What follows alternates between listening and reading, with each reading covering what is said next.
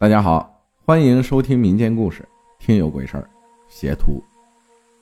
二零一八年，我和老公在二胎的政策下，又要了我们人生中的第二个宝宝。然而，这次要讲的是关于我生完老二月子里一件中邪的事情。二零一九年夏天，还有几天快要出月子了，月子里一直很不开心，因为老公常常在楼上玩游戏，而我住在楼下。也不太能走动，做什么事情都要喊他。所以这次坐月子，我对老公一直心有怨气。那天，我做了一个怪梦，梦境里是漆黑的夜，场景就是我这张床，蚊帐也是我这个蚊帐。突然发现一个人蹲在我的床上，穿着暗红色上衣、灰色裤子，像是个杂技演员的服饰。这么近的距离，我却看不到他的脸。他从我的右边跳到左边去看我的宝宝，这时候我听到孩子哇哇哭起来，我猛地醒来，孩子真的在哭。我给宝宝喂了奶，他又睡了。这时才发现，这场景就是梦里的场景。漆黑的夜，只有床这里微弱的灯光。不知不觉，我又睡着了。天亮后回想起我那个梦，平时梦境里。和现实生活中并不一样，但是那个梦的场景无疑就是我的房间，因为只是个梦而已，我也没有太过在意，便也没同家人说。一周左右以后，我又做了个奇怪的梦，场景仍旧是我那个房间，这次房间灯是亮着的。我看到一个人伸着两米多长的腿从后窗钻了进来，我一愣神儿，他已经到了我的房间中间。我看到姐姐也在房间，那个长腿人恢复了身躯，并挥了一拳打了我姐，姐姐便倒下了。我还是看不清她的脸，然后他手拿一把明晃晃的飞刀冲我比划，我拿起枕头等很多东西扔了过去。在梦里，情急之中我醒了，又是半夜，房间里又是一片漆黑，静悄悄的。因为身体太虚弱了，我又太困了。很快便又睡着了。第二天，我觉得真的很诡异。我醒来第一反应就是晚上梦到的长腿人是那天在我床上蹲着的那个人，穿着一模一样。这次我还是没同家人说，毕竟是个噩梦，也不想多做回忆。后来我每天总是莫名其妙的觉得有人趴在门缝那里盯着我看。而且一想到家人就是血肉模糊的，我总是要求家人把宝宝抱走，我怕自己会连行为都控制不了。我觉得自己快要疯了，意志无法得到控制，尤其是在埋怨老公玩游戏的时候，我内心一种邪恶的想法油然而生，一种强大的意志在驱使着我去做一些偏激的事情。我跟家人说了我的感受。家人觉得我只是和上次一样得了产后抑郁症。我那个时候特别怪，他们不理解我，唯一理解我的妈妈忙于各种事情中无法抽身。每天很多街坊都来祝贺，每天家里客人应接不暇，却总把我一个人留在那个房间。那个房间很阴冷，夏天不开空调都阴凉。本来是因为夏天太热，找了一个凉快的房间坐月子。现在却觉得房间寒气逼人，让人不适。后来陆续的怪异事件接二连三，孩子睡的地方上方拴着一个大气球，有一天早上醒来，却在我睡的上方拴着。我的一副新买的太阳镜，买回来却赶上坐月子，没法出去戴，就一直放在书柜上的一角。突然有一天也不见了，可是头天我还拿出来。看了一下那副镜子，感叹什么时候才可以出去散步，戴上它呢？那副眼镜到现在都找不到。我把事情说给大家听，但是没有人相信我。几年前给我看的那个师傅，听说现在也不给看了，现在都是自己修行。无助之下，我读起了半年前朋友让我读的心经，读了第二遍后，心里很舒服。很空，心中邪恶的念头渐渐没有了，很平和。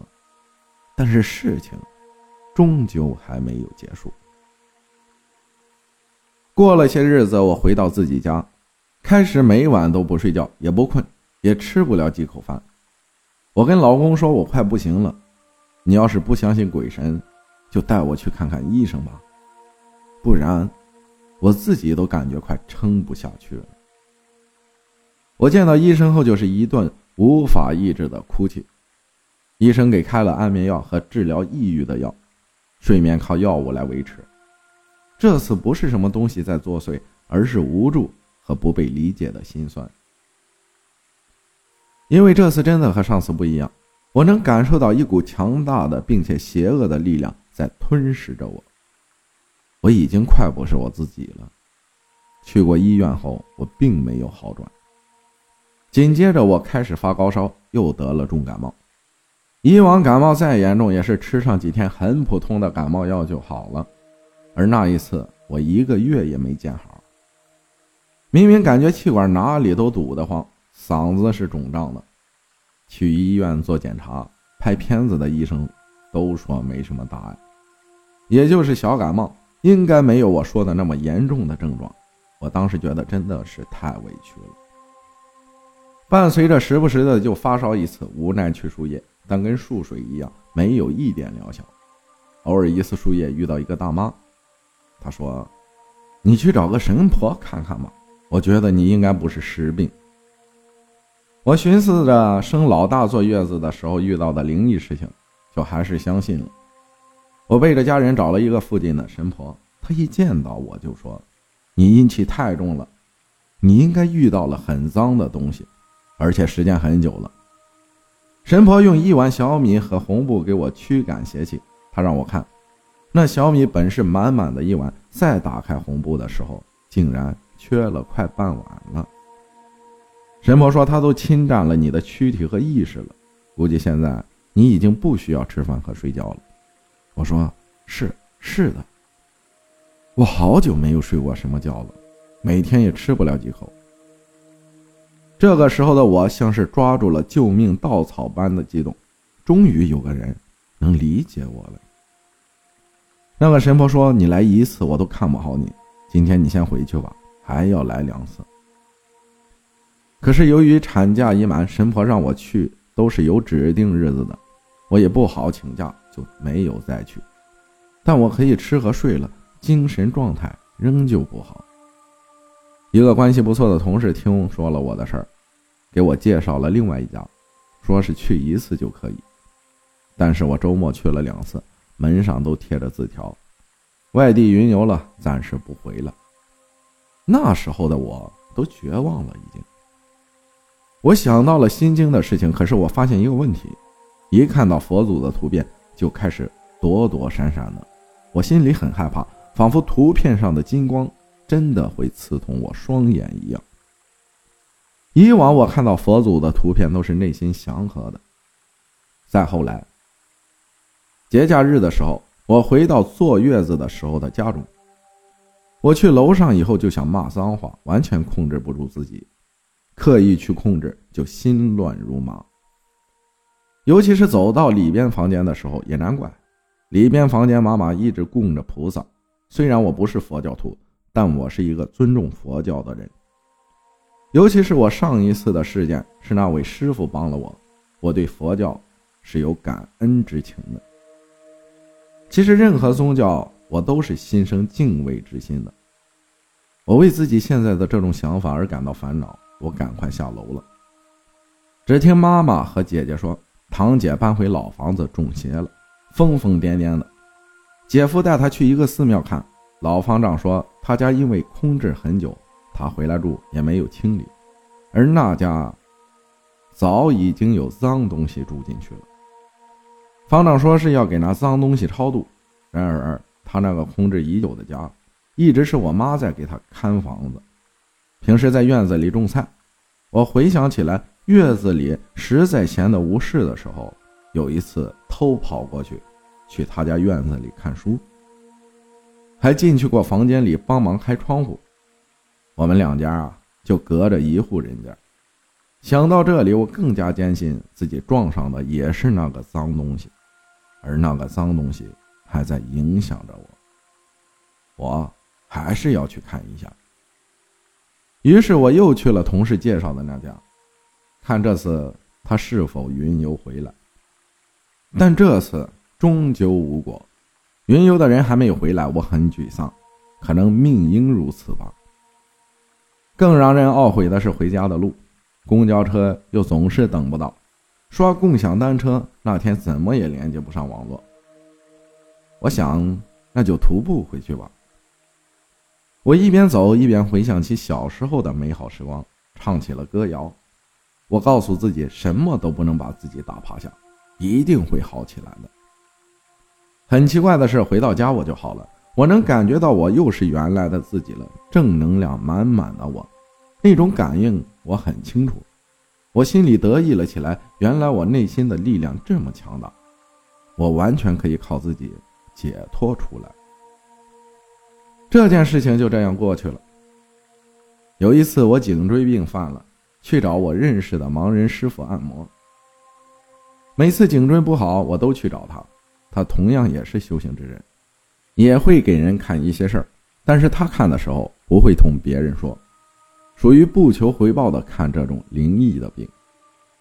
这次我们闲聊之际，他跟我说起，之前我来他这里捏颈椎。他感觉我的身体气场很不对劲儿，就帮我看了下。他能感觉到很严重了，所以我回去之后，他默念我名字，又帮我看了两次。他说的日子就是我感觉好了的那天。原来不是我自己力量强大，而是有高人在背后帮助了我。真的特别感激。这次我也毫不忌讳地跟他说起了读心经的事情，他很宽慰。他说：“早就说你是有佛缘的人，要珍惜，多念经文。”这次经历又再次提醒了我，身体弱的时候哪里都别去，尤其是大手术后或是刚生产后。这些事情都是我在我身体最虚弱的时候发生的。还有，如果你身边最亲近的人突然性情大变，一定要多关心他，或许他真的需要家人的相信和帮助。坦然的讲，这次经历可能给我一生都留下了一个不可磨灭的阴影。如今时隔一年，我在面对曾经的爱人，总是会记起当时我多么的心凉。偏偏那时候他迷上了手游，偏偏那时候我最需要他相信的时候，他选择再次把我判定为产后抑郁症。我理解，没有经历过的人都不会太相信，至今就连我还如同做了一场梦一样。因为我可是曾经走了五年夜路，经历过五年的清明节、中元节、寒衣节加夜班，也没有发生过灵异事情的人。这次经历我永远都不会忘记，折磨的我太痛苦了。